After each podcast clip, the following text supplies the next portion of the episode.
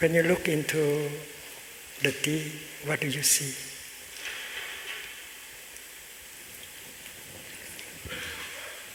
I see a cloud. I see a cloud floating in the tea. Yesterday, the tea was a cloud up in, in the sky. But today it has become the tea in my glass. And when you look uh, up at the blue sky, you don't see your cloud anymore. And you may say, Oh, my cloud has died. In fact, it has not died. It has become the tea in Thai's cup. So, when I look uh, mindfully into the, to the tea, I see my cloud.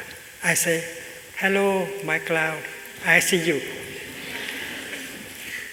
And when I drink my tea, I drink my cloud.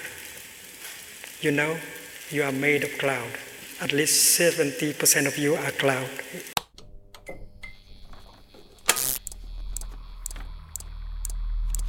Diese Maschine ist ursprünglich für vermessungstechnische Aufgaben konstruiert worden. Es hat sich jedoch dann ergeben, dass sie auch auf den verschiedensten anderen Gebieten von Technik und Wissenschaft mit Erfolg eingesetzt werden kann.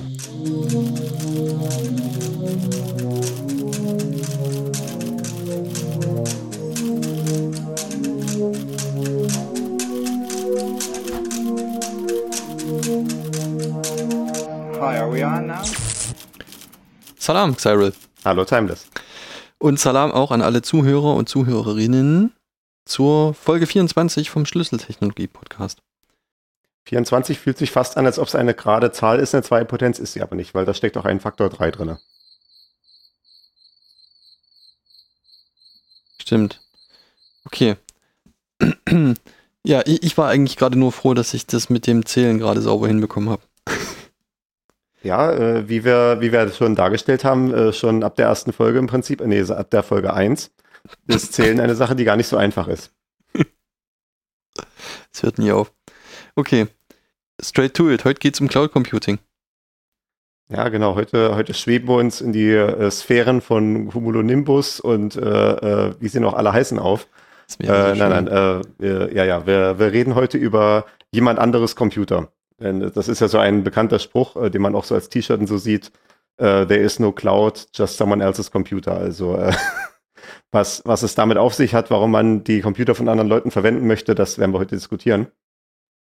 Und äh, wir haben hier als Einstieg, ich habe ein Bild rausgesucht, woran ich mich äh, mit der Vorbereitung dieser Sendung wieder mal erinnert habe, nämlich Cloud Computing erklärt anhand von Pizza. Ja, da muss ich, weiß auf nicht, unsere ob du das gerade auch Notizen schon gehen. vor dir hast. Ah ja, das hatte ich schon mal gesehen, richtig. Ja, das finde ich gut. Also äh, das, das, das ist, naja, die, die äh, Analogie ist so ein bisschen fragwürdig, aber das können wir uns ja mal als äh, kleinen sanften Einstieg zu Gemüte führen, was wir hier so sehen können. Äh, wir haben hier so ein Beispiel von verschiedenen Dienstleistungsangeboten im Kontext von Pizza. Also hier äh, ganz auf der linken Seite sieht man halt so einen Stapel quasi. Man sieht halt so eine, jeweils so Stapel von Dingen, die man irgendwie haben muss, wenn man irgendwie eine Pizza machen möchte. Also man sieht hier Käse, Belag, Tomatensauce, Pizzateig, Feuer, Ofen, Gas oder Elektrik, äh, was zu trinken und einen Tisch. Und dann sieht man jetzt, dass es hier verschieden eingefärbt ist in den verschiedenen Optionen, die man quasi hat. Man hat halt hier, wie es dann halt klassischerweise heißt, on-premise. Oder wie wir es dann halt im Kontext sagen würden, vom Kochen halt, wir machen es zu Hause selber. Also wir haben selber alle Zutaten irgendwie bereitgestellt, irgendwie äh, reiben den Käse selber und irgendwie schneiden die Salami selber auf und äh, kneten noch den Pizzateig eventuell und machen, haben dann auch unseren Ofen, wo wir das Ganze dann backen und dann servieren wir es auf unserem eigenen Tisch und können das dann essen.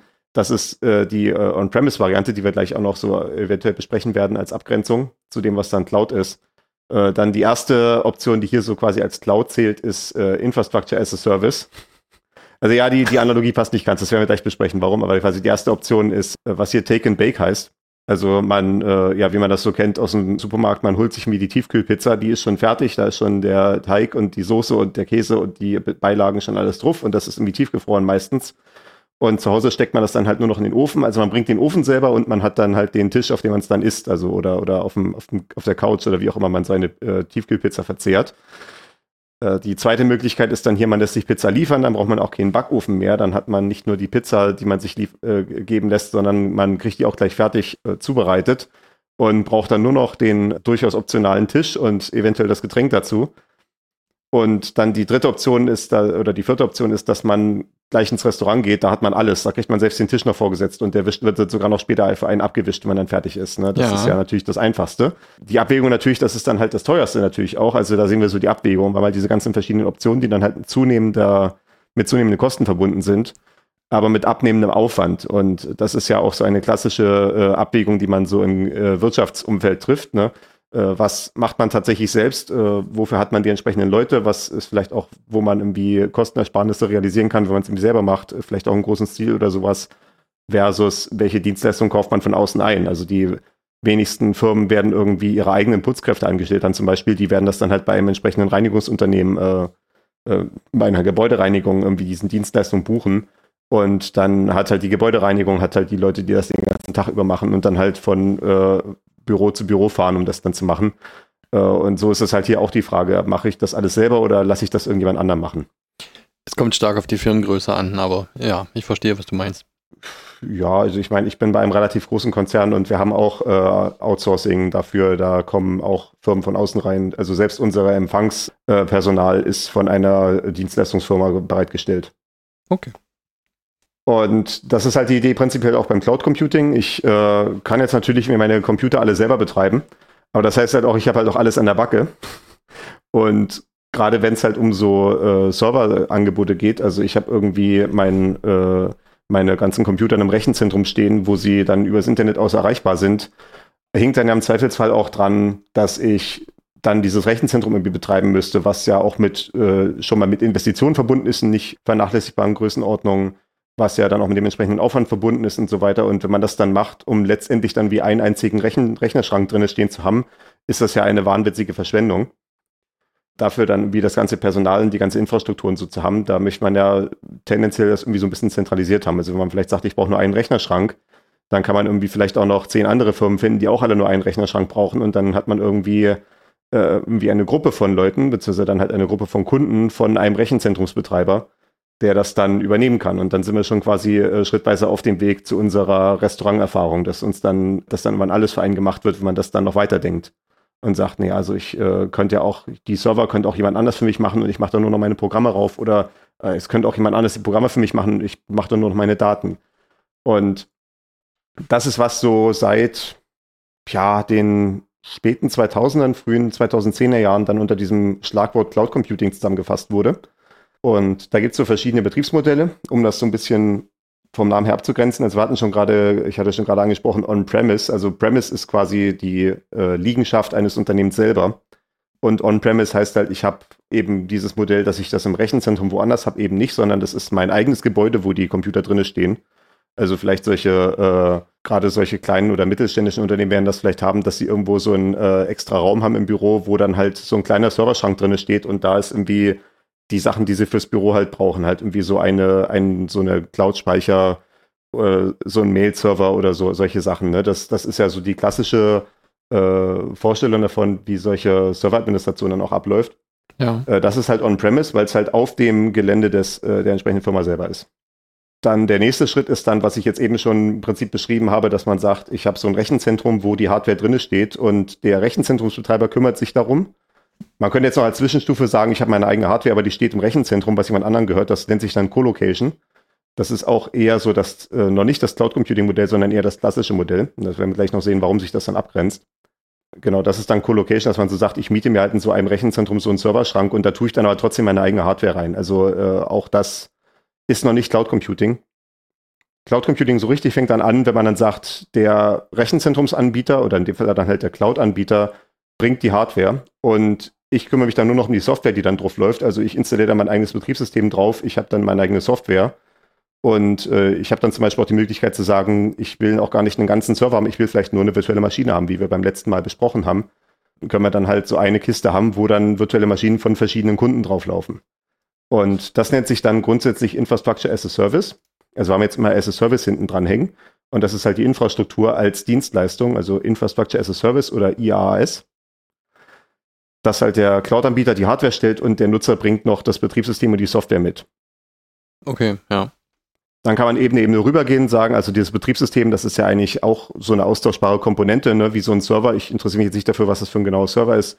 Ich interessiere mich eigentlich nicht genau dafür, wie das Betriebssystem eingerichtet ist. Das kann ruhig auch irgendwie der äh, Anbieter machen von dem Rechenzentrum, äh, von dieser Cloud halt. Der kann sich dann noch darum kümmern, dass zum Beispiel die Updates installiert werden für das Betriebssystem. Das interessiert mich alles gar nicht. Ich interessiere mich nur für mein Programm, was ich darauf installiere.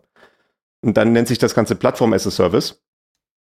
Das sieht dann halt meistens so aus, dass man halt seine eigene Applikation bringt, die man selber programmiert. Also man hat seine eigenen Programmierer in der Firma sitzen, die halt äh, sowas, äh, die, die halt sich was zurechtprogrammieren. Und das wird dann auf so einem Plattform as a Service ausgeführt. Der Betreiber von diesem Plattform as a Service, von dieser Plattform Cloud, sagt dann, gibt dann bestimmte Einschränkungen, welche Arten von Applikationen dort laufen können, weil er ja quasi eine Umgebung für diese Applikation bereitstellen muss. Also das Betriebssystem halt so konfiguriert haben muss und die entsprechenden Dienste an der Seite bereitstellt, damit die Applikation funktioniert. Also sagt dann zum Beispiel, es müssen hier Programme sein, die in einer bestimmten Programmiersprache geschrieben sind äh, oder die in bestimmte Bibliotheken verwenden oder sowas, damit sie halt mit den Standardkomponenten reden können, die der Betreiber der Cloud bereitstellt. Ja, okay. Und das dritte Betriebsmodell für Cloud nennt sich Software as a Service. Das ist das, was, äh, wo dann auch Endkunden mit der Cloud in Berührung kommen.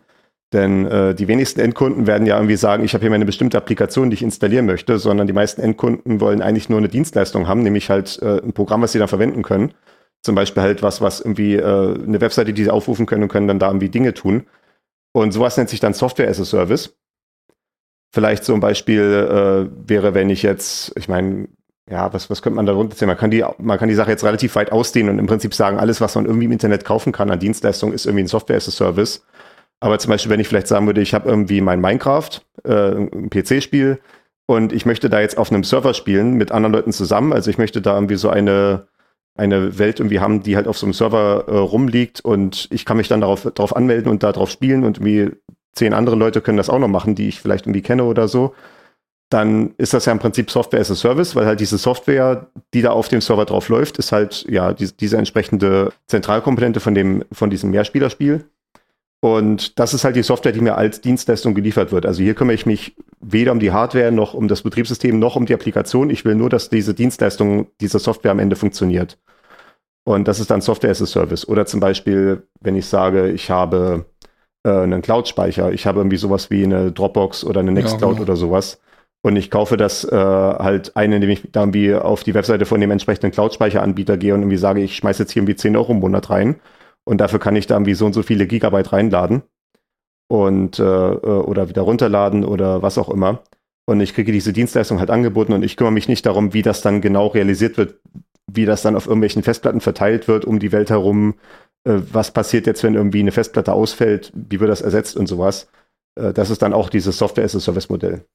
Ja, also es ist halt wirklich dann einfach nur noch, äh, also nur noch benutzen, ohne halt jegliche äh, Wartung oder sowas, ohne sich um das alles kümmern zu müssen, ja. Okay. Idealerweise ja. Also äh, aus, aus der eigenen Erfahrung kann ich dann auch sagen, es ist nicht unbedingt, unbedingt immer mit keiner Wartung verbunden. Das kann ja durchaus auch sein, dass da ein Konfigurationsaufwand ist. Zum Beispiel, wenn ich sage, ich habe irgendwie eine Firma und ich kaufe halt so eine Software as a Service ein, die zum Beispiel Buchhaltung macht. Und ja. dann würde ich da, dann ist da meistens dann so ein Preismodell, dass man sagt, äh, das können halt irgendwie zehn Nutzer verwenden für diesen Preis, den ich einkaufe, oder ich zahle fünf Euro im Monat pro Nutzer, der das verwenden kann. Und dann muss ich mich halt natürlich darum kümmern, dass die entsprechenden Benutzerkonten angelegt werden, zum Beispiel für meine Buchhaltungsabteilung oder für die Leute, die da Rechnungen schreiben sollen oder sowas alles. Äh, und natürlich, das ist natürlich dann ein Konfigurationsaufwand, aber das geht ja nicht darum, dass die eigene Software läuft, sondern es geht halt um die, das Verhalten von der Software, das man dann da einstellt oder äh, eventuell muss man das dann integrieren mit anderen Softwares. Also eventuell habe ich irgendwie von dem einen Anbieter die äh, Rechnungslegung gekauft und von dem nächsten Anbieter kaufe ich irgendwie die Lohnbuchhaltung und da muss ich irgendwie damit so, dafür sorgen, dass diese beiden Systeme irgendwie miteinander reden können und muss dann da eine dritte Dienstleistung äh, mir irgendwo holen, die dann, wo dann jemand dann mehr so eine Integration programmiert, dass das miteinander zusammenspielt und all solche Sachen. Also es äh, ist nicht äh, unbedingt immer so ein wunschlos glücklich Paket, aber das hängt dann meistens halt ja an der Komplexität, die man sich halt selber schafft oder die halt das Problem tatsächlich innehat. Okay, gut. Ich denke, wir können eigentlich mal nur über die Dinge drüber gehen, die wirklich Eigenschaften von Cloud Computing sind. Ich würde dann zum Schluss vielleicht eher mal drüber sprechen, ähm, für wen oder was sich welches Modell oder welche Eigenschaft äh, bezahlt macht oder eben nicht bezahlt macht. Ja, das können wir, wir können durchaus eine äh, Wertung abgeben, wenn wir dann am Ende sind, ja. Die Vorbereitung ist zum Glück relativ einfach gewesen für uns diesmal, weil es äh, eine wunderschöne Definition gibt davon, was Cloud Computing eigentlich ist. Das ist ja so eine Sache, die man immer sieht, wenn so ein neues Schlagwort aufkommt, so ein, so ein Buzzword. Dann wird das erstmal nur so eine Zeit lang umhergeworfen von so ein paar Leuten, die da halt früh auf der Welle mitreiten. Und dann irgendwann sieht man, dass es wirklich ernst wird, sobald Leute anfangen, über eine Definition zu streiten. Also zum Beispiel bei Industrie 4.0 habe ich das mal irgendwann gesehen. da, da, da saß ich, glaube ich, mal in der Linux User Group, das ist auch schon Jahre her jetzt. Da saß ich mal in der Linux User Group und ähm, da ist mir das dann passiert. Da meinte einer so Industrie 4.0, was heißt das eigentlich? Und ich so, ne, das ist doch ganz einfach, das meint XY. Und dann gab es eine ein Stunden lange Diskussion, weil natürlich sofort jeder aufgesprungen ist, nein, das ist ja was völlig anderes. Und das ist doch überhaupt nicht der Kern der Sache. Genau. Cyber. Wo ich mich dann relativ schnell rausgenommen habe, weil ich überhaupt kein Investment in dieser Diskussion hatte. Ich wollte da dem, der einen Person nur weiterhelfen, aber ansonsten war mir das eigentlich relativ egal. Aber äh, sei es drum. Und äh, so war das wohl mit Cloud Computing auch. Und es gibt dann eine Definition, die relativ äh, anerkannt ist, also zumindest äh, nach ja, so allem, was ich weiß. Ich bin darauf das erste Mal gestoßen, als wir vor ein paar Jahren einen Student hatten in unserer Arbeitsgruppe, der eine Belegarbeit geschrieben hatte, wo es dann unter anderem auch um äh, Cloud-Modelle ging. Und der hatte halt diese äh, Definition hier als Quelle verwendet. Und ich habe jetzt auch gesehen, als wir in der Vorbereitung die Wikipedia-Artikel quer gelesen haben, dass die da auch ganz oben drin steht. Also wenn es bei Wikipedia steht, dann muss es der Standard sein. Da kann ich jetzt auch nichts anderes sagen. Äh, wir, sind, wir sind ja Gläubige von der heiligen Kirche der Wikipedia hier in diesem Podcast. Nichts anderem, ja. Genau, du sollst keine Enzyklopädie haben. Äh, das lassen wir jetzt nicht. ähm, genau, diese Definition von Cloud Computing kommt von der NIST also der NIST, dem National Institute of Standards and Technology. Äh, das klingt so ein bisschen, wenn man so die Wörter hört, das klingt so ein bisschen wie das DIN, wie das Deutsche Institut für Normung. Äh, allerdings, als ich danach geguckt habe, äh, ist der Rahmen, was die da so machen, beim NIST eher so vergleichbar mit so einer Kombination aus der Physikalisch-Technischen Bundesanstalt und aus der Bundesbehörde oder Bundesamt für Sicherheit und Informationstechnik. Also die machen halt so alle möglichen technischen Standards und halt auch sowas wie Atomuhren und so. Äh, in dem Sinn mit der PTB vergleichbar und mit dem BSI halt auch dementsprechend, dass es da halt auch um technische Standards im IT-Bereich gehen kann. Mhm, ja. Das ist auch tatsächlich ein Dokument, das finde ich einigermaßen spektakulär, einfach deswegen, weil es tatsächlich äh, nicht mehrere Bäume umzubringen sind, wenn man das ausdrucken will. Das ist ein Dokument, das ist in der Gänze, wie viele Seiten lang? Sieben? Also das meiste davon ist Deckblatt, aber äh, der eigentliche Kernteil, die eigentliche Mengentext sind drei Seiten. Also das kann man tatsächlich mal locker flockig weglesen. Genau, hier ist auch diese Aufteilung zwischen diesen drei Service-Modellen, die ich bereits besprochen habe. Äh, Software as a Service, Plattform as a Service, Infrastructure as a Service. Und allerdings werden halt auch hier, wird eine Definition gegeben anhand von fünf Charakteristiken, also fünf Grundanforderungen, die eine Sache haben muss, damit sie als Cloud durchgehen kann. Und äh, das kann man, da kann man so ein bisschen entlang hangeln, um zu sehen, warum diese warum dieser Gedanke von Cloud durchaus eine, vielleicht nicht unbedingt komplett neue Sache ist, aber so eine interessante Rekombination von Ideen, die es schon mal gab, äh, auf eine Art und Weise, die dann einen prägenden Einfluss auf die Industrie gehabt hat. Okay. Ich scroll hier auch gerade. Das ist wirklich ein sehr, eine sehr übersichtliche Zusammenfassung. Ich bin beeindruckt, ja. Okay. Ja, ja, also man ist ja bei technischen Standards immer so gewohnt, dass die äh, vier Seitenzahlen dann eher so vierstellig sind. Ja, mindestens. Äh, ja, gut, also ich meine, über 10.000 Seiten wird, glaube ich, auch schon wieder langsam schwierig, aber auf jeden Fall sind die meisten Spezifikationen doch eher unhandlich. Von daher war ich da positiv überrascht. Also es gibt schon durchaus kürzere Dokumente, das sind halt meistens dann so diese Executive Summaries, also diese Zusammenfassung für Manager, die dann absolut nichtssagend sind, weil sie nur noch diesen blumigen Manager-Sprech enthalten genau. und keine technische Substanz. Äh, das ist hier tatsächlich nicht der Fall. Also das, äh, ja, gut, äh, lassen wir das Thema.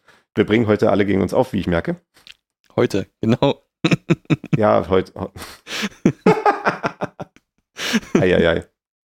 Genau, die erste Grundanforderung, die hier in der Liste steht, nennt sich On-Demand Self-Service. Also vereinfacht gesagt, der Nutzer kann sich selber irgendwelche Ressourcen klicken, ohne Mitarbeiter beim Dienstanbieter zu involvieren. Und äh, das ist ja so ein, eine Sache, die das Internet allgemein möglich gemacht hat, dass man so viele Dinge tun kann, ohne einem, mit einem Menschen reden zu müssen oder einem Menschen schreiben zu müssen oder sowas. Also ich kann irgendwie, wenn ich jetzt sagen möchte, ich möchte jetzt irgendwie Netflix haben, dann kann ich da auf die Webseite gehen und kann da irgendwie klicken und gebe meine Kreditkartennummer ein und dann habe ich Netflix und kann das sofort anfangen zu verwenden. Da muss ich jetzt nicht irgendwie darauf warten, dass irgendwie noch ein äh, Mitarbeiter über meinen Kaufantrag rüber guckt und da irgendwie das nochmal meinen Namen kopiert und nochmal woanders einträgt und so weiter und dann irgendwie mir ein Passwort zuschickt oder so einen ganzen Quark. Denn das ist ja durchaus auch die Realität gewesen, wenn man früher solche Server-Hardware haben wollte dass es dann halt immer so Menschen involviert hat. Das ist so eine klassische Kritik, die an diesem Begriff Cloud Computing gekommen ist am Anfang, dass Leute gesagt haben, ja, aber ich konnte doch auch schon vor zehn Jahren einen Server kaufen, der dann irgendwo im Rechenzentrum steht bei einem entsprechenden Rechenzentrumsbetreiber. Aber das war dann halt meistens so, man hat da irgendwie so auf Kaufen gedrückt und dann ist es dann im Warenkorb gelegt und dann ging das dann so zu dem Anbieter und dann irgendwie so zwei, drei Tage später kommt dann so, ja, jetzt, jetzt haben wir hier Ihren Server angelegt. Der ist jetzt unter folgender IP-Adresse erreichbar und hier ist Ihr Passwort, mit dem Sie sich jetzt an der Konsole anmelden können und so, ne? Während bei einer Cloud das halt alles Self-Service ist und auch relativ schnell geht, also halt, wie gesagt, on demand. Also wenn ich jetzt wie heute zu meinem Cloud-Anbieter gehe und sage, ich möchte jetzt eine virtuelle Maschine haben, dann rödelt das da halt da so ein paar Sekunden und sagt er, okay, hier bitte. Und dann kann ich mich halt anmelden. Ja, genau. Ist natürlich auch essentiell, ne? gerade für so Modelle wie, wie eben, wie du sagtest, Netflix zum Beispiel, ist ja genau das. Ne? Ich will das jetzt klicken und ich vor allem will ich auch in spätestens zehn Minuten soll jetzt hier meine Serie laufen. Ja. Und ansonsten gibt es bloß einen halben Stern. Ja, bei, bei äh, Endkundengeschäft hat sich das natürlich äh, vor allem deswegen durchgesetzt, eben aus dem Grund, was du gerade sagtest, damit man die Impulskäufer kriegen kann.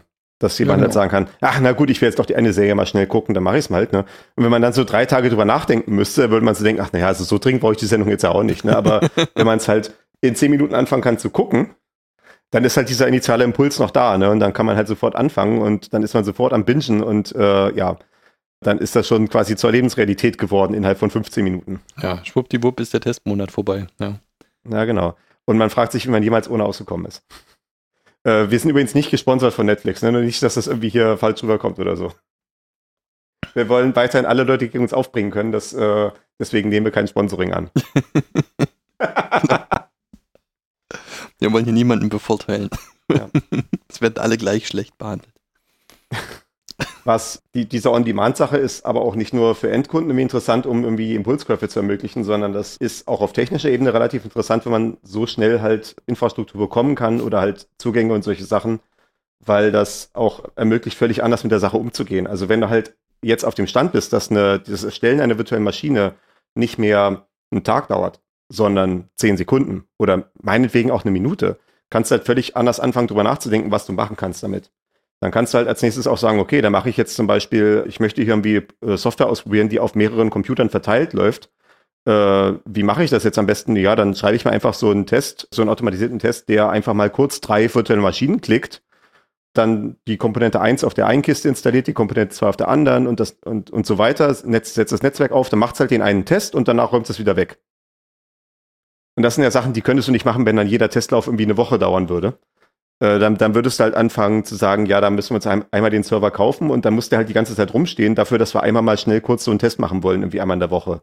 Ja, Aber genau, wenn das halt ja. so kurzfristig geht, dann kann man dort auch sagen, ich brauche die drei Server jetzt für zehn Minuten. Ja, okay.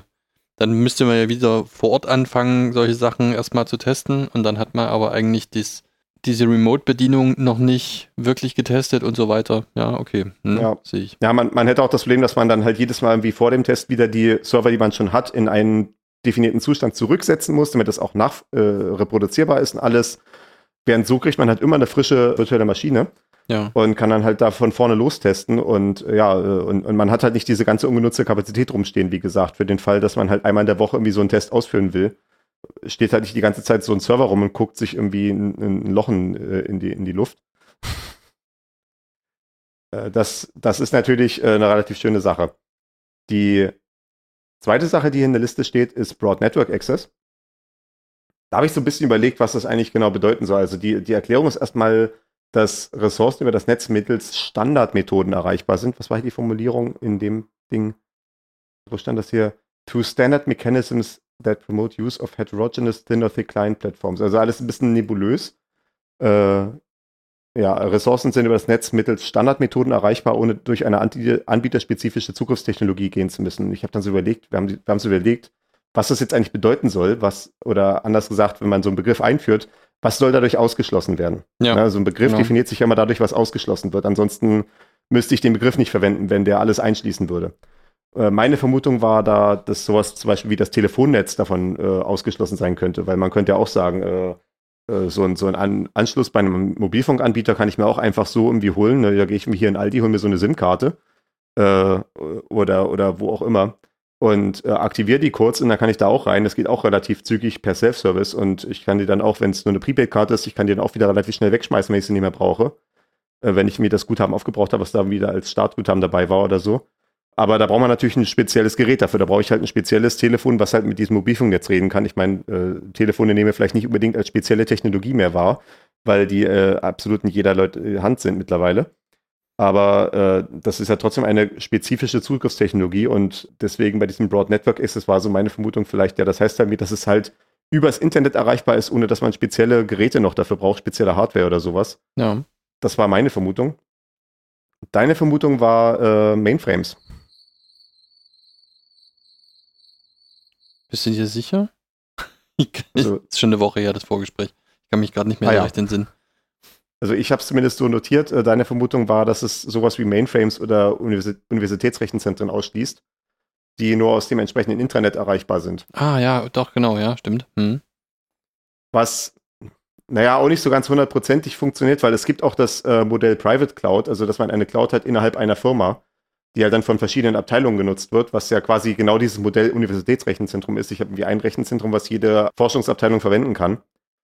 Na, hm, aber so, so, hm, so ein bisschen, so ein bisschen eventuell schon.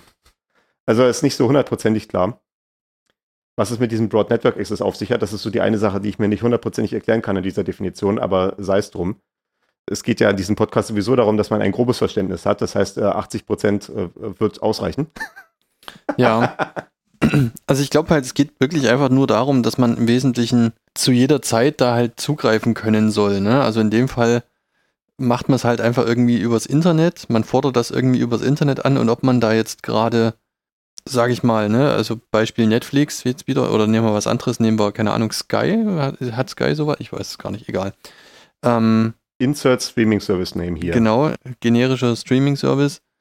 Ob ich das mit dem Handy mache oder mit der Playstation oder mit meinem Desktop-Computer oder mit meinem Notebook oder mit dem Tablet, ist in dem Fall egal.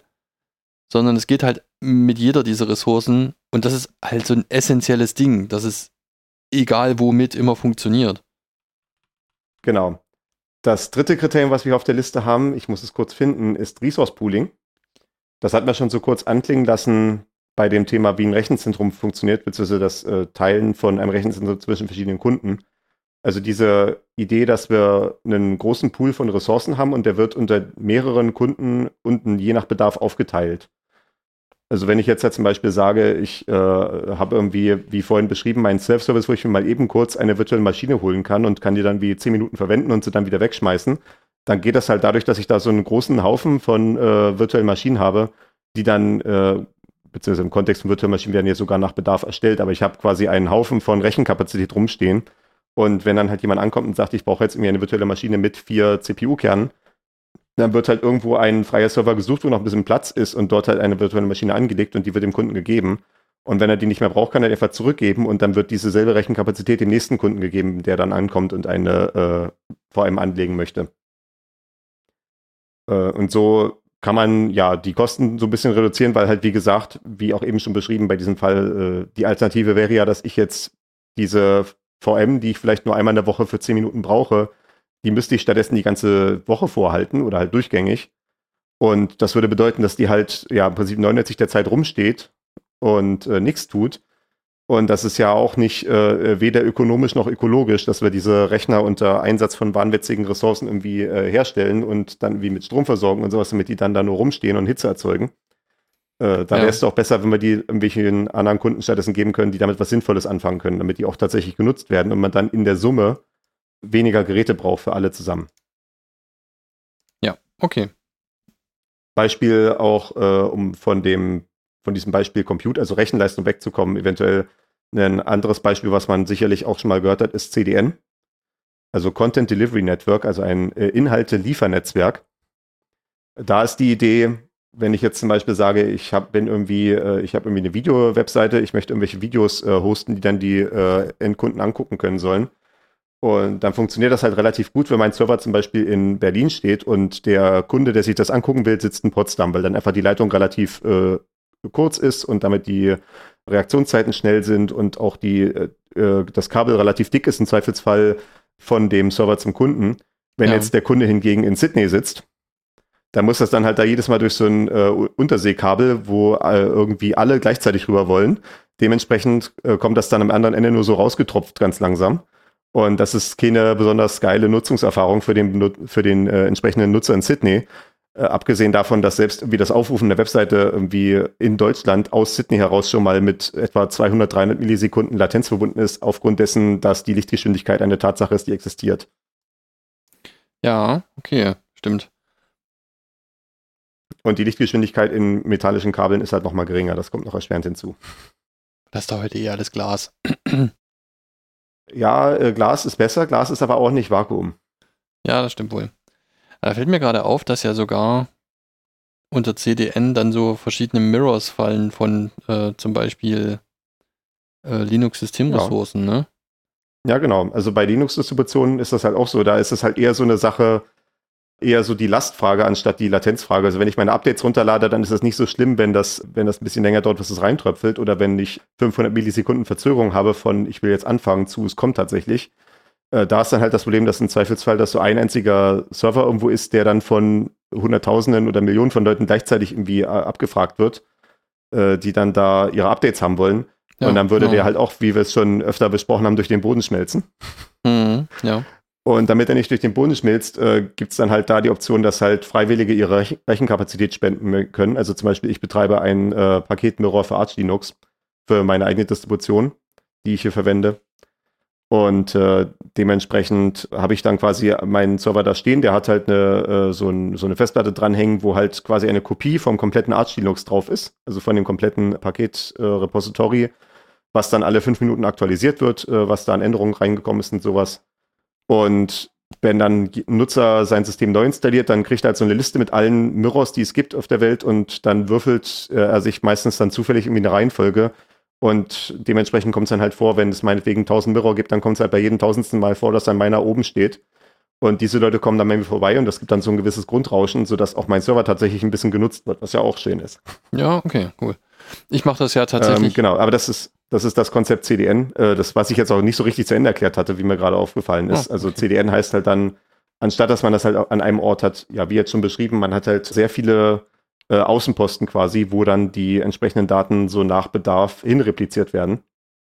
Und zum Beispiel, wenn man jetzt das, den Fall Disney Plus oder so hat, äh, oder auch YouTube, äh, dass man da hat man da meistens sogar einen Server nicht nur in derselben Stadt stehen, sondern sogar in dem Netzwerk von dem eigenen Internetanbieter, irgendwie in dem Kabelnetz, was hier in dem entsprechenden Stadtteil ist, wird es dann irgendwo so eine Zentralstelle geben, wo dann auch unter anderem ein Server von Holo drin steckt. Dann ist es so eine An äh, Dienstleistung, die Sky auch auf jeden Fall anbietet. Ich weiß nicht, wie das bei den anderen äh, Anbietern aussieht, ob das da auch der Fall ist. Kann ich mir aber durchaus vorstellen, dass äh, Crunchyroll so ein Programm anbietet, halt dem Internetanbieter zu sagen, äh, schickt uns so ein Formular, wo drin steht, wir haben so und so viele äh, Endanwender in dem folgenden Teilnetz drin. Und dann schicken wir euch einen entsprechenden Server, den ihr in euer Rack stecken könnt. Der konfiguriert sich automatisch, dass er zu unserem CDN beitritt und dann halt anfängt, dann gefüllt zu werden und dann auch dementsprechend werden dann die Kunden, die in eurem Netz sind, darauf verwiesen. Und das ist für den Internetanbieter auch eine super Sache. Ja. Das, das ist halt wirklich äh, für, für alle Seiten vorteilhaft grundsätzlich, weil in dem Moment, wo die Kunden halt alle diesen Server treffen können, der in dem Netz vom Internetanbieter steht, müssen die, um die Videos runterzuladen, nicht mehr raus aus dem Internet. Und bei so einem Internetanbieter, halt bei so einem äh, Heimkundennetz, ist halt die dünne Leitung tendenziell die, die nach außen führt. Also innerhalb des Netzes ist es alles relativ schnell. Und sobald man raus will, ist es dann halt das Problem. Und wenn ja. jetzt halt äh, die Nebula-Sendungen alle von diesem einen Server im Netz selber gezogen werden, also quasi von nebenan sozusagen, muss man halt nicht mehr durch diesen Flaschenhals nach außen damit. Ja, und es spart natürlich halt auch Bandbreite einfach über große Entfernungen. Ne? Also wenn ich ja. da jetzt halt nur eine Station, sage ich mal, für ganz Deutschland hätte, wo das alles liegt, dann habe ich halt, müssen alle da hinlaufen, müssen alle durch die Kabel immer zu dem gleichen Punkt. Und wenn ich das aber eher lokal stricke, dann habe ich halt über die weiteren Strecken die Bandbreite gespart. Mhm. Ja, genau. Das hatten wir auch schon besprochen. Irgendwann mal, ich, es kann sein, dass es in der Folge 2 war, wo wir den Webseitenaufruf hatten, äh, dass halt alles, was im Internet passiert, oder zumindest die aller, aller, allermeisten Sachen sind Unicast. Also halt ein Sender und ein Empfänger jeweils pro Verbindung. Ja. Und das heißt halt, wenn irgendwie eine Million Leute jetzt ein, zum Beispiel die Tagesschau gucken wollen um 20 Uhr im Livestream von der ARD, dann muss halt im Prinzip diese entsprechende Videodatei eine Million Mal ausgeliefert werden. Was natürlich mit einer wahnwitzigen Band- Bandbreitennutzung ver verbunden ist. Und wenn dann halt die ARD irgendwie äh, ein, entweder ein eigenes CDN hat oder wahrscheinlich in dem Fall die Dienstleistung eines CDNs einkauft, dann wird das halt von der ARD aus nur an dieses CDN verteilt. Das verteilt das dann unter den eigenen Knoten. Und die Endkunden, also die, die Zuschauer, gehen dann halt zu diesen entsprechenden CDN-Knoten. Und damit verteilt sich halt die Last dann auch. Ja. Äh, Nachteil bei natürlich bei der Sache, und das möchte ich jetzt natürlich auch nicht unerwähnt lassen, weil, wie gesagt, das ist zwar für Quibi vorteilhaft, wenn die Kunden schneller rankommen, das ist auch für den Internetanbieter vorteilhaft, wenn der Flaschenhals nicht so ausgenutzt wird. Das ist auch für die Mobi-Kunden vorteilhaft, aber es ist ein Problem auf einer größeren gesellschaftlichen Ebene für die Netzneutralität dass halt im Zweifelsfall dann nur ein Prime Video die eine Seite ist, die schnell ist, äh, wo halt die Videos schnell laden und wenn man auf eine andere Seite geht, dann ist es im Zweifelsfall langsamer, weil halt dann alle anderen durch diesen Flaschenhals durch müssen, wie eben besprochen.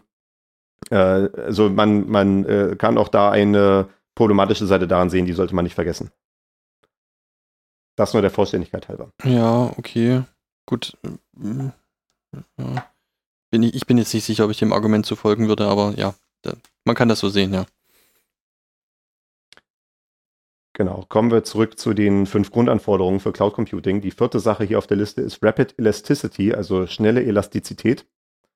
Äh, diese, dieses Wort Elastizität ist auch so ein totales Schlagwort in dem Kontext. Also äh, das sieht man daran, die zum Beispiel die, die, das Compute-Angebot, also das, äh, die Option Rechenkapazität zu buchen bei der Amazon Cloud, nennt sich halt Elastic Cloud Compute, also EC2. Äh, da, da kommt, glaube ich, so ein bisschen das Wort Elastic her damals. Kann sein, dass es auch schon früher verwendet wurde, aber das war auf jeden Fall irgendwie eine der prominentesten Verwendungen. Und das ist auch so ein bisschen was, was ich schon anklingen habe lassen in meinem Beispiel vorhin. So, ich brauche mal kurz drei VMs für zehn Minuten und dann können sie wieder weg. Also, dass Ressourcen kurzfristig zugeteilt und auch kurzfristig zurückgegeben werden können. Und äh, Mhm, das ist ja. halt nicht nur interessant für solche Sachen wie, äh, ich möchte mal kurz was ausprobieren und dann brauche ich es nicht mehr, sondern äh, zum Beispiel auch für sowas wie automatisches Skalieren. Das ist auch dann ein Thema, was halt dann möglich wird in dem Moment, wo man halt solche Ressourcen kurzfristig bekommen kann und auch kurzfristig zurückgeben kann, dass man sagt, man hat jetzt nicht so eine feste Zuteilung wie zum Beispiel wie die Wikipedia hat dann halt irgendwie eine feste Anzahl von Servern irgendwie, die halt auf Anfragen reagieren, weil das da relativ gleichmäßig reinkommt, sondern ich habe vielleicht irgendeine Anwendung, die besonders stoßhaft verwendet wird. Also wo zum Beispiel äh, ich, ich habe vielleicht meine Buchhaltungssoftware und die wird dann halt besonders zum Quartalsende verwendet, wenn dann halt die ganzen Rechnungsabschlüsse gemacht werden und dann sind halt, dann ist halt für ein oder zwei Tage mal die doppelte und dreifache Last auf dem System, weil die ganzen teuren äh, Berichte generiert werden. Also teuer im Sinne von, wie viel äh, Rechenleistung dafür benötigt wird. Ja. Und dann müsste ich halt traditionellerweise halt meine Menge an Rechenkapazität so planen, dass ich halt auch diese Lastspitzen irgendwie äh, überleben kann. Was dann halt im Zweifelsfall dazu führt, dass ich halt irgendwie fünf und zehnmal überprovisionieren muss, also halt so viel Rechenkapazität hinstellen kann, die dann die ganze Zeit wieder ungenutzt rumsteht. Und das soll man ja gerade vermeiden.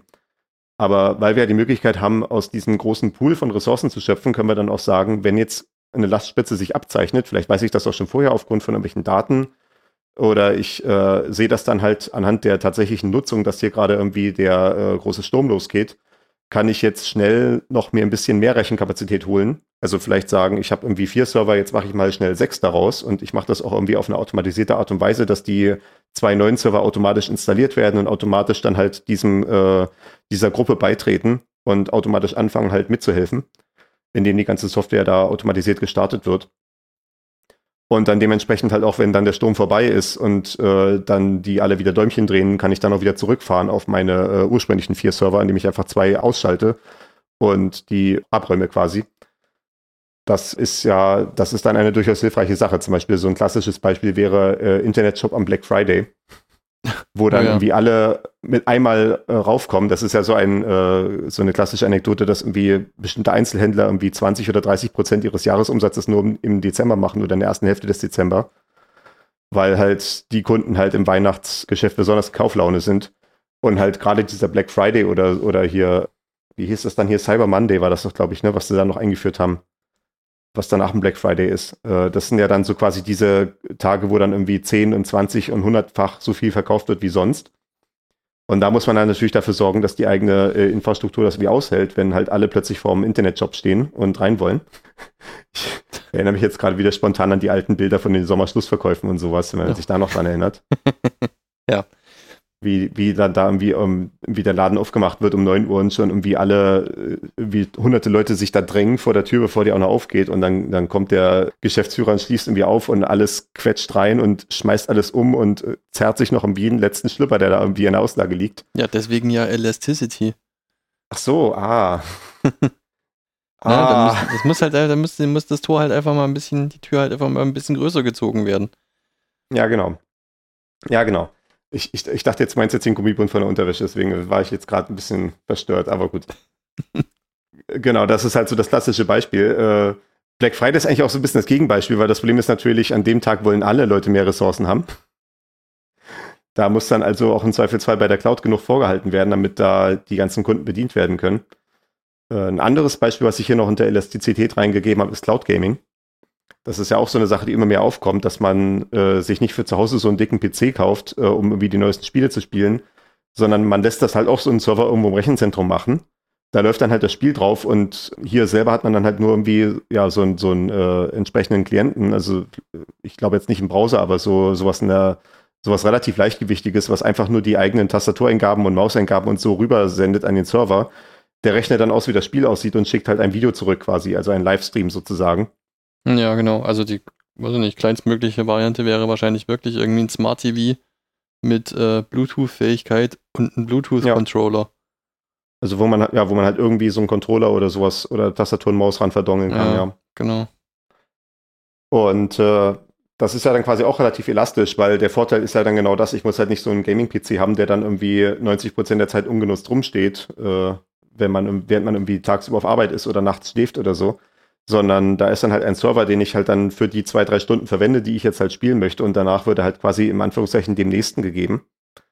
Äh, man sieht natürlich auch, das funktioniert auch wieder nicht so hundertprozentig, weil natürlich tendenziell die meisten Leute irgendwie zu den ähnlichen Zeiten kommen wollen. Also die wenigsten werden, ja, vielleicht Gamer schon, aber die, die meisten Leute werden nicht um 4 Uhr da sitzen oder auch um 11 Uhr oder so, sondern die meisten werden ja schon irgendwie in den Abendstunden sein, wenn man irgendwie mit der Arbeit fertig ist ja. und werden dann das spielen wollen. Und man kann auch leider nicht sagen, dann machen wir es halt einfach, verteilen wir es zwischen den verschiedenen Zeitzonen, denn ich glaube, der äh, Kunde in Sydney wird nicht sehr glücklich werden, wenn sein Spiel in Deutschland läuft und er dann mit 500 Millisekunden Latenz zu tun hat. Also da gibt's dann auch äh, Grenzen. Da, werden, ja. da, da wird dann wahrscheinlich auch ein relativ dichtes, äh, ja, so, so ähnlich wie ein Content Delivery Network, also so quasi ein Rechenzentrumsnetzwerk notwendig sein, was sich über die ganze Welt spannt, wenn man sowas anbieten will. Aber das ist dann halt auch so eine Idee. Ne? Ich, ich habe halt dann diese, äh, diesen Server kurz für die zwei, drei Stunden, die ich tatsächlich spiele und danach kann jemand anders darauf. Also ich kann es auch dann sagen, jetzt bin ich fertig und jetzt kann der nächste. Ja, genau. Der letzte Punkt hier auf der Liste ist Measured Service, dass die äh, genutzten Ressourcen in Echtzeit oder zumindest zeitnah gemessen und abgerechnet werden. Also dass man dann irgendwo zum Beispiel Metriken erhält darüber, wie ist jetzt gerade meine Auslastung, weil zum Beispiel ich habe halt dieses, dieses Kontext, diesen Kontext Autoskalierung angesprochen dass man halt sagt, wenn jetzt irgendwie der Ansturm auf meine Server losgeht, dann kann ich da irgendwie noch neue daneben stellen, um die Last abzufangen. Das erfordert natürlich, dass man zum Beispiel eine kontinuierliche Messung durchführt davon, wie jetzt eigentlich die Auslastung gerade aussieht, also wie jetzt gerade die CPU ausgelastet ist, wie gerade der Speicher ausgelastet ist und all solche Sachen. Äh, vielleicht sogar, wie heiß das Ding läuft, je nachdem. Und dementsprechend reagieren kann. Oder zum Beispiel auch, wie viel durchs Netzwerk durchkommt. Wenn man halt sagt, irgendwie in, eine virtuelle Maschine kann halt so und so viele Netzwerkanbindungen vertragen und man kommt dann da in die Grenzen, da muss man im Zweifelsfall auch dann rechtzeitig irgendwie die äh, die Notbremse ziehen und weitere Server daneben stellen. Ja. Und damit dann verbunden natürlich auch die Abrechnung. Also wenn ich halt sage, ich möchte irgendwie eine virtuelle Maschine haben und die brauche ich nur 10 Minuten, dann möchte ich ja idealerweise auch nur für 10 Minuten bezahlen, weil dann in Minute 11 dann schon wieder der nächste Kunde kommen könnte und diese selben Ressourcen verwenden kann. Ähm, das ist dann halt auch eine Komponente davon. Ich habe hier so geschrieben, wie früher bei der Telefonrechnung. Naja, ja, da war es ja, ja, da ja früher genau auch so, dass man halt da, dass man halt nach Leistung abgerechnet hat, ne? dass man halt gesagt hat, wenn ich irgendwie fünf Minuten telefoniert habe und die Minute kostet zehn Pfennige, dann waren das halt 50 Pfennige. Ja. Und ich sage jetzt ganz bewusst Pfennig, weil ich glaube, als es dann schon Cent waren, war es dann auch relativ bald vorbei, dass man überhaupt Telefontarife hat auf der Art und Weise. Also gut, äh, äh, es, es, gab, glaube ich, noch relativ lange Leute, die solche Telefontarife hatten, äh, so aus, aus, ja, weil man es nicht ändert. Aber die meisten Leute haben ja dann schon so Mitte der 2000er Jahre auch Flatrates gehabt. Aber das Ein Beispiel, muss- was ich jetzt zum Beispiel noch, muss ja noch gar nicht mal unbedingt die, nur die Zeit sein. Ne? Das können ja auch unterschiedliche Tarife sein. Ja, also äh, ich könnte mir zum Beispiel unterschiedliche Preise für unterschiedliche Bandbreitenanbindungen vorstellen. Ne? Oder äh, unterschiedliche Preise für äh, Speichergrößen oder was in der Art. Ja. Ne? Also einfach, dass man das Ja, genau. unterschiedlich tarifieren kann. Ja. Ja, das, das ist auch immer so ein Detail. Also es, äh, das hat sich so als komplettes Berufsbild rausgebildet. Äh, Kostenoptimierer für Clouds. Dass dann halt jemand reinkommt, der dann erklärt, wie du halt deine IT-Architektur zu bauen hast, sodass halt möglichst wenig Kosten anfallen. Weil zum Beispiel klassischer, klassische Falle bei, äh, ich sage jetzt Falle, ne? also kla klassische Kostenrisiko bei solchen Public Clouds wie halt, wie gesagt, Amazon oder Microsoft oder Google oder so, ist, dass die äh, Datenverkehr berechnen, der, die berechnen keinen Datenverkehr, der reinkommt. Also quasi bei denen reinspeichern kannst du immer kostenfrei, ne? Also speichern kostet natürlich, aber halt reinbekommen ist gratis, aber raus kostet. Oh, Da, da, und da kassieren sie halt auch richtig ab mitunter. ups. Äh, das ist das, was halt richtig teuer ist. Und dementsprechend kommt dann halt der Kostenoptimierer zu dir und sagt dann halt, ja, da muss, äh, welche Änderungen du jetzt an deiner, äh, an deinem Programm machen kannst, damit die dann möglichst wenig Daten nach außen transferieren. Und das ist natürlich auch so eine super Methode, um dann Vendor-Login zu erreichen, also dass man dann halt an einen Anbieter gebunden ist.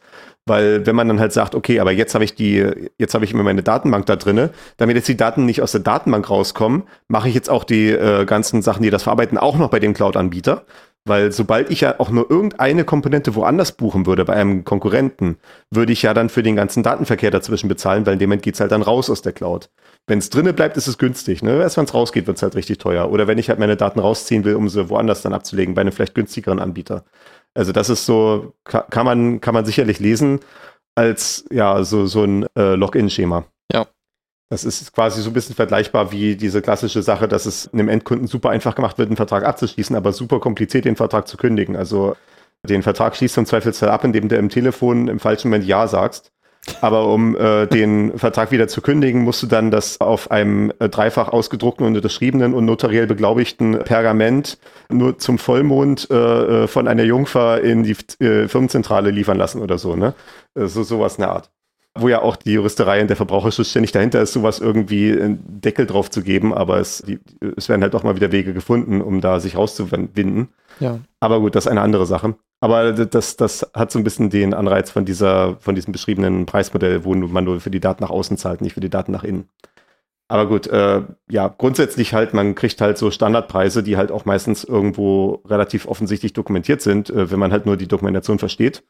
Ich meine zum Beispiel, wenn man sowas wie die Amazon Cloud hat, die haben, glaube ich, 400 Services, größenordnungsmäßig. Und für jeden Service hast du dann halt im Zweifelsfall so 20 verschiedene Sachen, die abgerechnet werden können. Also da halt durchsehen ist auch nicht unbedingt trivial. Mhm, Aber ja. es, es steht zumindest mal irgendwie da, ne? Das ist ja im Zweifelsfall schon mal auch so ein Vorteil. Äh, das kennt man vielleicht so von Enterprise-Software, also vielleicht unsere Zuhörerschaft nicht so, aber wenn ich irgendwie äh, mich umgucke nach Software, dann gibt's halt mitunter halt die Software, die man kostenlos verwenden kann, also Open Source Software, klar, ne, solche Sachen. Und dann gibt's halt, wenn sich, wenn sich an Firmen richtet, gibt's dann halt so meistens den Enterprise-Level, wo man dann die ganzen Funktionen kriegt, die für Enterprise interessant sind. Also die Integration mit ihren bestehenden Benutzerdatenbanken und solche Sachen, ne? Dass man das irgendwie alles schön zentral verwalten kann. Und äh, da steht dann nicht mehr irgendwie so von wegen 5 Euro im Monat oder irgendwie 10 Euro pro Nutzer pro Monat oder sowas, sondern da steht, kontaktieren Sie uns. Und dann wirst du halt verbunden mit einem Sales-Typen, Ja. der dich dann halt ausfragt und der dann halt quasi auspendelt, wie viel er maximal aus dir rausquetschen kann. Und das ist dann halt der Preis. Ja, okay. Kann man sich überlegen, ob man Und, das, äh, möchte. das- ja. Ja, und bei, bei einer Cloud ist das tendenziell eher nicht. Also wenn man in diesem Cloud Computing Feld ist, dann ist es meistens tatsächlich so, dass Preise irgendwo dokumentiert sind und dass es auch automatisierte Schnittstellen kriegt, wo man, wo man die Preise rauskriegt, wo man die, äh, den Verbrauch rauskriegt und sowas, wo man eine Rechnung sich erzeugen lassen kann. Äh, Da muss man zweifelsfrei auch vorsichtig sein. Also beim E-Mail-Service von Amazon zum Beispiel ist es so, man hat ein, äh, man hat eine Schnittstelle, wo man sich automatisiert quasi die äh, Nutzungsdaten rausholen kann, anhand derer man berechnen kann, wie viel Geld man jetzt verbraucht hat. Allerdings, das Abrufen dieser Statistik kostet einen Cent jedes Mal, wenn man es tut. Und das klingt jetzt nicht wie viel, aber das, das klingt nicht, also ja, es ist natürlich beeindruckend dafür, wie viel wir tatsächlich hintenrum machen wahrscheinlich. Das klingt jetzt aber erstmal nicht nach viel.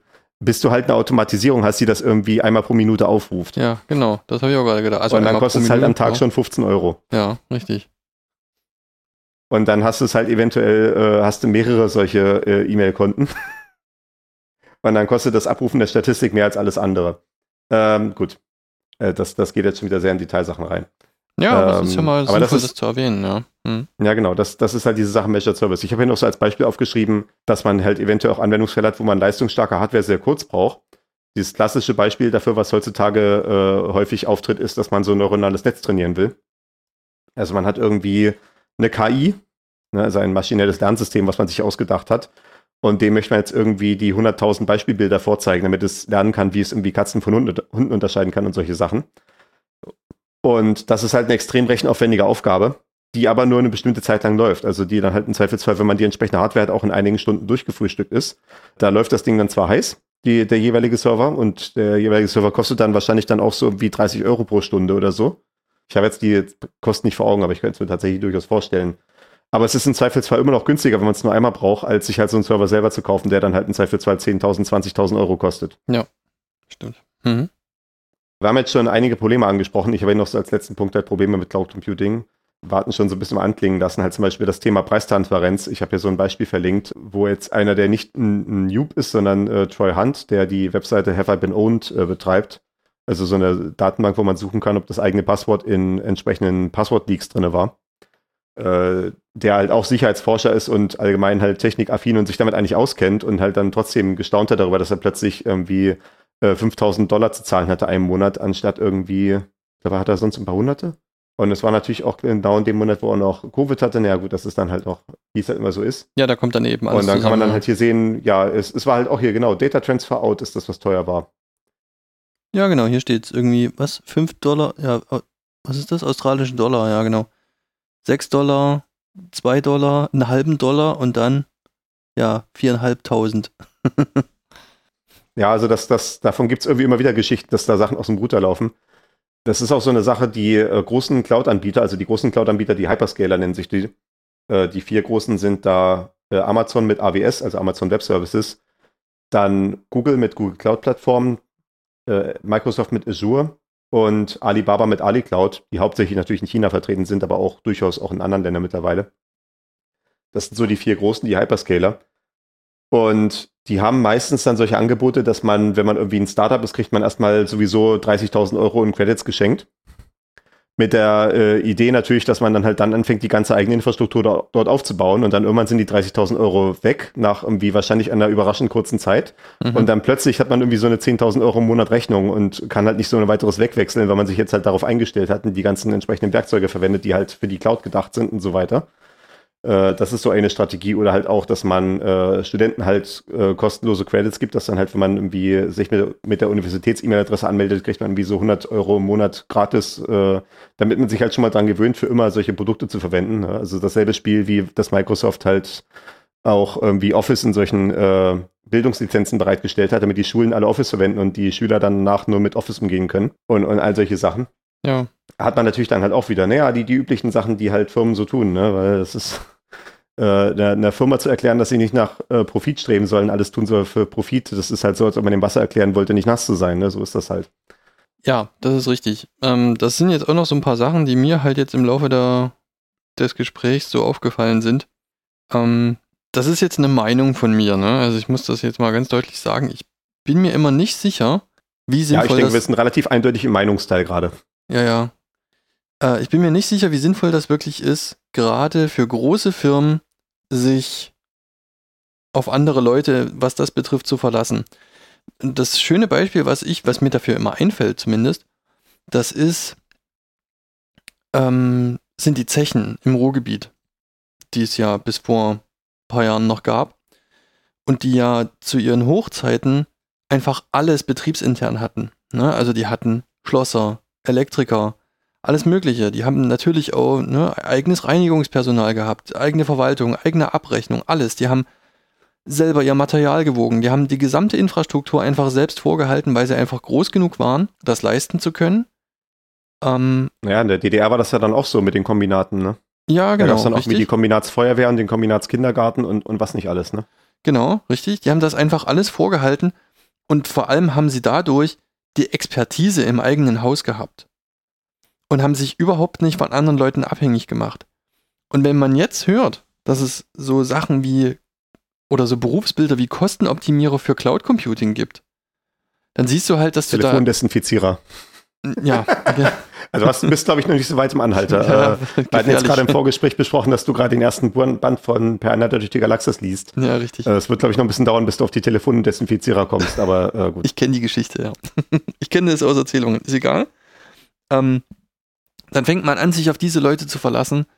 Ähm, und zwar mit etwas, was man nie aus der Hand hätte geben sollen. Zumindest, also wenn man wirklich in der Lage ist, jemanden anzustellen, dessen Hauptberuf es ist, sich mit dieser Kostenoptimierung zu befassen, dann liegt meiner Ansicht nach die Überlegung nahe, ob man das überhaupt jemals aus der Hand hätte geben sollen. Das nächste ist, du läufst ja dann, so wie du sagst, eben zu Großkonzernen, die einfach sehr genau wissen, wie sie juristisch agieren müssen, um bestimmte Regeln zu umgehen. Ne? Man sieht das, Achtung, wieder Meinung, man sieht das halt mit dem Datenschutz in der EU, man sieht das mit Steuerumgehung, mit all diesen Dingen. Ganz klar ist, ja, okay, du kannst zu einem Großkonzern gehen. Und wenn du sogar auch selber noch ein Großkunde bist, dann kriegst du wahrscheinlich sogar einen guten Preis. Aber sicher ist, dass der nicht sauber kämpft, wenn es drauf ankommt. Die kratzen und beißen und strampeln und Brennnesselarm und alles, da ist einfach alles dabei. Und wahrscheinlich wäre es unterm Strich besser gewesen, das eben nicht aus der Hand zu geben, weil man sehr, sehr viel Zeit und Manpower und Geld da rein investiert, sich von so jemandem dann wieder loszukaufen am Ende. Zumindest ist das Risiko Ja. immer sehr groß. Ich meine, klar, Ja. ne, wenn ich irgendwie jemand bin, der, keine Ahnung, Lampen auf Etsy verkauft, das ist was, was ich nicht selber stemmen kann. Ne? Wenn ich irgendwie, keine Ahnung, in der Woche drei Lampen herstelle und vier verkaufe und irgendwie mit der Produktion schon nicht nachkomme, mich dann noch irgendwie um solche Sachen zu kümmern, wie meine eigene Infrastruktur für den Webshop vorzuhalten, das ist ganz klar. Ne? Das ist vollkommen selbstverständlich und ist ja auch okay. Ne? Also, oder da könnte gerade man sich Dinge. wahrscheinlich dann auch noch dafür entscheiden, einen äh, lokalen äh, IT-Spezialisten dafür zu verwenden und nicht halt den einen großen multinationalen Konzern und wie der das halt macht, äh, wenn das dann halt, wie der Kontext ist, dann halt wie sowas wie, äh, wie heißen die, Shopify oder so, ne? Ja, genau. Äh, da hätte man eventuell auch noch Kontrolle drüber, aber ja, das, das ist schon richtig. Ich möchte mal, ich, ich stimme dir grundsätzlich zu, dass das halt eine große Gefahr ist, äh, halt die Kontrolle aus anzugeben. Der Grund, dass es trotzdem im Management tendenziell empfohlen wird, ist die Idee halt von Skaleneffekten. Also, dass man ja sagt, wie ja schon gesagt, bei Re Rechenzentrum zum Beispiel, ne, wenn halt eine Firma zu klein ist, äh, zehn Firmen können sich halt dann quasi zusammen ein Rechenzentrum leisten, dadurch, dass sie halt Kunden bei einem Rechenzentrumsanbieter sind. Und das ist dann halt quasi der erste Skaleneffekt. Und wenn du dann halt auf größeren Ebenen bist, kannst du halt noch größere Skaleneffekte haben. Wenn du halt dann wie so groß bist als Rechenzentrumsanbieter, dass du die leisten kannst, im Prinzip in jeder, in jedem Land der Welt und wahrscheinlich auch in jeder Region der Welt irgendwie ein äh, Rechenzentrum zu haben, dann kannst du dann halt anders damit umgehen, dass du halt auch zum Beispiel sagst, wenn jetzt irgendwie ein Rechenzentrum ausfallen sollte, können wir noch die äh, Nutzlast, die in dem einen Rechenzentrum läuft, noch rüberschieben ins nächste. Und das äh, führt dann zwar vielleicht dazu, dass das irgendwie ein bisschen langsamer ist, aber es ist zumindest noch da. Selbst wenn irgendwie das, das eine mal Probleme haben sollte. So kannst du anfangen, Dinge nachzudenken. Wenn du sowas wie die Hyperscaler hast, äh, wie, wie Google oder äh, wie Amazon oder wie auch zum Beispiel Facebook. Ne? Facebook ist keine Cloud in dem Sinne. Also Facebook hat, ist halt ein Software as a Service, aber die sind groß genug. Die haben so viele Server, dass die sich es leisten können, eigene Server-Hardware zu entwickeln, die halt exakt auf ihre Anforderungen zugeschnitten ist. Also bei Google sind das diese TensorFlow Processing Units, die sie für ihr maschinelles Lernen verwenden. Äh, Bei Facebook sind das halt auch äh, den, ihre eigenen Server-Designs, also bis hin dazu, dass sie eigene Mainboards designen und solche Sachen. Und äh, das halt exakt darauf ausgelegt ist, was sie halt brauchen und halt dann halt in großen Massen produziert wird, äh, sodass sie da halt auch äh, an relativ gute Stückzahlen, äh, Stückpreise und so rankommen. Das sind halt Skaleneffekte, die kannst du auch auf einer mittelgroßen Ebene noch nicht haben. Da musst du halt schon wirklich ganz groß sein. Deswegen äh, ist das Argument nicht so komplett von der Hand zu weisen, aber ich stimme dem Kontrollverlustargument äh, trotzdem zu. Ja, ne? Also Lieferketten. Und was halt noch dazu kommt, für jede Firma, die du halt noch in die Kette reinpackst, in die Wertschöpfungskette, gibt es halt noch eine Firma, die Profit haben will. Genau. Ja. Also das kommt halt dazu, ne? Und dann ist wieder, dann ist wieder die Sache, ne? Also Skaleneffekte, klar, aber für wen lohnen sich, lohnen sich Skaleneffekte? Das sind eben wieder ähm, Großkunden, ne? Und klar, du hast natürlich recht, ne? Also wenn du das, wenn du da an jemanden gehen kannst, der einfach äh, selbst eine sehr große Expertise hat und selber entwickeln kann, klar, dann ist das nochmal eine andere Überlegung, ganz sicher. Und zum Beispiel auch äh, noch, noch eine Sache. was jetzt konkret Rechenzentren betrifft. Ne? Wenn du jetzt eine große Firma bist, meinetwegen, du bist irgendwie in Amerika geheadquartert, meinetwegen, du hast vielleicht auch dein, äh, deine Filiale in der EU, du hast vielleicht eine Filiale in China oder in Japan oder so, äh, aber du wirst nicht in jedem Land der Welt eine Filiale haben. Aber du willst vielleicht aber trotzdem in jedem Land der Welt ein Rechenzentrum nutzen können. Ja. Und wenn du halt jetzt sagst, ich mache jetzt ein Rechenzentrum auf in Südafrika, damit ich den afrikanischen Markt abdecken kann, dann müsstest du dich eigentlich erstmal damit beschäftigen, einen Subsidiary zu gründen, also ein, ein Subunternehmen, äh, eine, eine, Tochtergesellschaft, die in Südafrika sitzt, die sich mit den ganzen lokalen Bestimmungen auskennt, die halt dann Leute einstellt und das alles. Das will man eigentlich vermeiden. Da würde man halt eher einen Rechenzentrumsanbieter nutzen wollen, der halt schon dort ist. Also selbst wenn man dann trotzdem sagt, ich stelle mir meine eigene Kapazität am Ende hin, ne? ich stelle mir meinen eigenen Server da rein oder so, äh, man möchte halt trotzdem irgendwie eine Firma haben, die den lokalen Betrieb übernimmt, äh, die halt auch dort geheimatet ist und sich halt mit dem Rechtssystem dort auskennt und so weiter, damit man sich mit dieses, diese ganze Sache nicht ans Bein binden muss. Ja, ja, klar.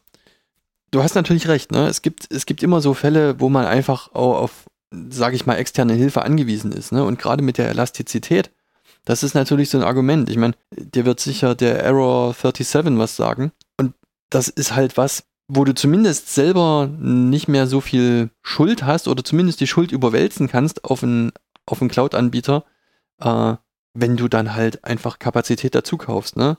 Jetzt müssen wir Error 37 wahrscheinlich auch noch erklären. Oh Gott, jetzt erklären wir ein Meme. Ah ja, also offenbar, als Diablo 3 rausgekommen ist, vor Ach, du kanntest das gar auch nicht? schon wieder zehn Jahren, meine Güte. Ja, richtig. Gab es wohl relativ viele Spieler, die sich da anmelden wollten bei dem, bei der Internetspielkomponente und äh, haben dann nur die Fehlermeldung bekommen, die Server sind gerade überlastet, bitte versuchen Sie später nochmal, in Klammern Fehler 37. Ja, genau. Und äh, das ist dann halt in die äh, Populärkultur eingegangen, weil natürlich da relativ viele Leute davon betroffen waren gleichzeitig. Ja, richtig. Also das Ding ist halt, es gab da eben auch noch eine Online-Bindung. Ne? Also man konnte das äh, Diablo 3 eben nicht im Singleplayer spielen ohne Serververbindung. Einfach aus äh, Piraterie, um, um Piraterie zu vermeiden. Und das ist dann halt ein Problem. Ne? Wenn ich also ein Einzelspielerspiel, was ich dann nur für mich alleine spielen möchte, nicht spielen kann, weil eben die Server nicht ausreichend skalieren. Ne? Solche Fälle kann man dann sogar als großer Konzern, der ja Activision Blizzard auch ist, die das Spiel entwickelt haben, wieder auf andere überwälzen. Ne? Also klar, ich will diese Skaleneffekte ja. nicht, nicht wegreden, aber man sollte halt trotzdem drüber nachdenken, auf was man sich da einlässt. Und auch was natürlich dann auch die Konsequenz ist, wenn man dann halt darauf sagt, okay, dann gehen wir halt zu den Großen, weil die werden immer genug Kapazität haben dann hat man da diesen Zentralisierungseffekt, den man auch sehen kann. Genau. Wenn ein Amazon-Rechenzentrum Probleme hat, dann ist gefühlt das halbe Internet weg. Ja, richtig. Genau. das habe ich, das hatte ich mal gehabt. Äh, ich, ich saß mit meinen Freunden, äh, war ich verbunden hier per äh, Remote und wir wollten Minecraft spielen und dann kamen wir alle in Minecraft nicht rein, also konnten sich anmelden. Es war zwar unser eigener Server, aber man, man meldet sich ja trotzdem bei dem Minecraft-Account an, damit man halt seinen Benutzernamen hat äh, damit halt nicht jeder beliebige raufkommen kann, sondern unser Server ist dann halt eingeschränkt auf unsere drei Benutzer, ja. äh, die dann halt sich da anmelden dürfen und dafür müssen wir natürlich authentifiziert sein. Und halt diese zentrale Authentifizierungsserver war weg und dann habe ich so gedacht, na nu, was ist denn hier los? Und gehe so auf Hacker News, äh, also ein, eine Webseite, halt eine, eine News-Webseite für Hacker, äh, also für IT-Leute allgemein. Und die oberste Meldung war, äh, Amazon US East 1 ist ausgefallen also US East 1, eins von den äh, Rechenzentren halt an der Ostküste in den USA, äh, äh, beziehungsweise eine ganze, eine ganze Region quasi, ist nicht erreichbar. Und dann wusste ich sofort, okay, daran liegt's. Ja, genau. Die laufen offenbar bei Amazon und äh, dementsprechend, äh, wenn das halt weg ist, dann ist halt auch dieser Dienst weg und dann sind wahrscheinlich auch noch äh, tausend andere Webseiten weg, die auch alle dort beheimatet sind. Ja. Na, man, man kann sich auch als, als Privatperson durchaus überlegen, ob und welche Daten ich in meiner Dropbox speichern will. Und ob ich mir eigentlich wirklich sicher sein kann, dass die da erstens nicht in falsche Hände geraten und zweitens nicht einfach irgendwann verschwunden sind. Na, das sind alles so Dinge, über die man halt einfach nachdenken muss. Und möglicherweise lohnt es sich ja doch, eben dieses kleine bisschen Infrastruktur vorzuhalten und sei es nur eine externe Festplatte. Ja, oder man muss dann halt äh, mit Programmen äh, arbeiten, die damit umgehen können. Also für so Cloud-Speicher gibt es dann halt so Softwareprodukte, die äh, ich jetzt, ich, ich werde jetzt nicht Namen droppen, weil das wird für den äh, äh, durchschnittlichen Hörer dieses Programms wahrscheinlich sowieso ein bisschen zu hoch sein, dann irgendwie, da, da, da flattern mir auch so ein bisschen die Augen, wenn ich das lese. Aber wo dann so die Idee ist, ich habe halt irgendwie Cloud-Speicher bei drei verschiedenen Firmen und ich binde die alle zu einer virtuellen Festplatte zusammen, dann wird alles, was ich reinschreibe, wird verschlüsselt und auf mehrere Einzelspeicher verteilt abgelegt. So dass selbst wenn mein Amazon-Konto gesperrt werden sollte, kann ich das immer noch mit den Daten, die im Microsoft-Konto drin liegen oder in dem Dropbox-Konto, kann ich das wiederherstellen alles. Ja, okay, gut. Aber so wie du sagst, ne, das ist dann halt wirklich was, was auch, äh, wo die Komplexität so schnell steigt, dass äh, viele, sag ich mal, Endnutzer dann schnell mit ihrem Latein am Ende sind. Ja. Ja, oder halt, oder halt, ja, äh, dann halt, das sind halt Technologien, die im Zweifelsfall dem Endnutzer halt nicht äh, verfügbar sind, einfach äh, aufgrund der damit einhergehenden Betriebskomplexität, ne? Genau. Das ist ja auch immer so ein bisschen der Gripe, den ich damit habe. Ich meine, das, ich, ich kann jetzt auch keine Lösung dafür anbieten, aber wenn halt Leute sagen, ja, man kann doch auch ein Telefon ohne Google und Apple-Konto haben, man muss ja hier nur Lineage OS installieren und dann muss man hier nur MicroG installieren, dann muss man hier nur das einrichten und sowas und die ganzen Fehlermeldungen wie folgt alle beheben und so. Ja, aber welchen normalen Nutzer soll das zugänglich sein? Das, das skaliert halt nicht. Hm. Das, das hat ja einen Grund, dass die ganzen, dass, dass halt 99 Prozent der Leute halt Apple oder Google Telefone verwenden. Ja, ich stimme dir ungern zu, aber ich muss es tun. Ja, stimmt. Ist, das ist ja auch, warum sich bei mir immer weiter diese äh, Position über die Jahre herausentwickelt hat, dass das ohne politische Regulierung nicht gehen wird. Auch wenn ich ähm, manchmal das Gefühl habe, dass ich damit im Chaos, äh, ich sag mal nicht die Mehrheitsmeinung einnehme. Naja, das ist ja erstmal nicht so schlimm. Okay. Nee, das äh, äh, sorgt auf jeden Fall für eine interessante Diskussion. Äh, genau. Das sieht man ja auch dann im Pentaradio zum Beispiel. Ja. Okay. In, in dem Kontext, äh, hallo an alle Hörer, die jetzt aus dem Pentaradio dazugekommen sind, nachdem wir äh, neulich die Cloud Computing Crossover-Folge hatten. Oh yes, das dauert noch ewig, bis sie kommt.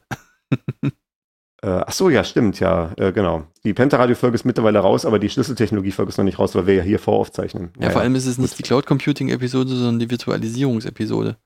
Ja, das stimmt. Wobei das, das Thema, was wir da besprochen haben, Container und Kubernetes, ist ja so. Ja, gut, das, ja, das blutet ineinander. Mittelding ja. so ein bisschen. Also Kubernetes äh, verkörpert ja auch viele von diesen Ideen, die wir besprochen haben, so diese Elastizität und die äh, und Ressourcenpooling und all diese Sachen. Ja. Gut. Und da haben wir, da haben sich auch komplett neue Berufsbilder rausgebildet. Also ich habe heute äh, auf Arbeit irgendwie den halben Tag nur damit zugebracht, mir Policies für Kubernetes auszudenken. Was? Also so okay. automatisierte äh, Zugriffsregeln und solche Sachen. Ah ja, okay. Mhm. Cool. Also damit kann man auch Zeit verbringen. Ja, ne, also wie gesagt, an Komplexität äh, mangelt es da selten, was sowas betrifft, ja. Ja, äh, Komplexität ist auf jeden Fall der Feind, aber halt auch leider äh, nicht komplett zu vermeiden, weil die Welt ist halt leider komplex und Software ist halt ein Werkzeug, wie wir die Komplexität der Welt abbilden. Wir sollten als Techniker tunlichst vermeiden, noch mehr Komplexitäten zuzufügen, als tatsächlich möglich ist, aber im Rahmen dessen äh, im, im Rahmen der begrenzten Zeit, die wir halt oftmals haben, ist das halt auch schwierig. Hm. Naja. Da muss man dann halt auch im Zweifelsfall sagen, zum Beispiel, ich gebe halt Komplexität ab an den Cloud Computing Anbieter und arbeite da halt mit diesem Produkt, selbst wenn es mir ein bisschen zu teuer ist eigentlich für das, was sie liefern, aber äh, ich muss mich nicht weiter darum kümmern, sondern ich kann es einfach verwenden. Das kann da auch eine Abwägung sein. Okay. Ja, hätten wir auch mal eine Meinung gehabt. Ja, also wir, wir können hier keine Lösung anbieten, aber wir haben das äh, Problem, denke ich, nein, nicht erschöpfend, aber so grundlegend diskutiert. Genau.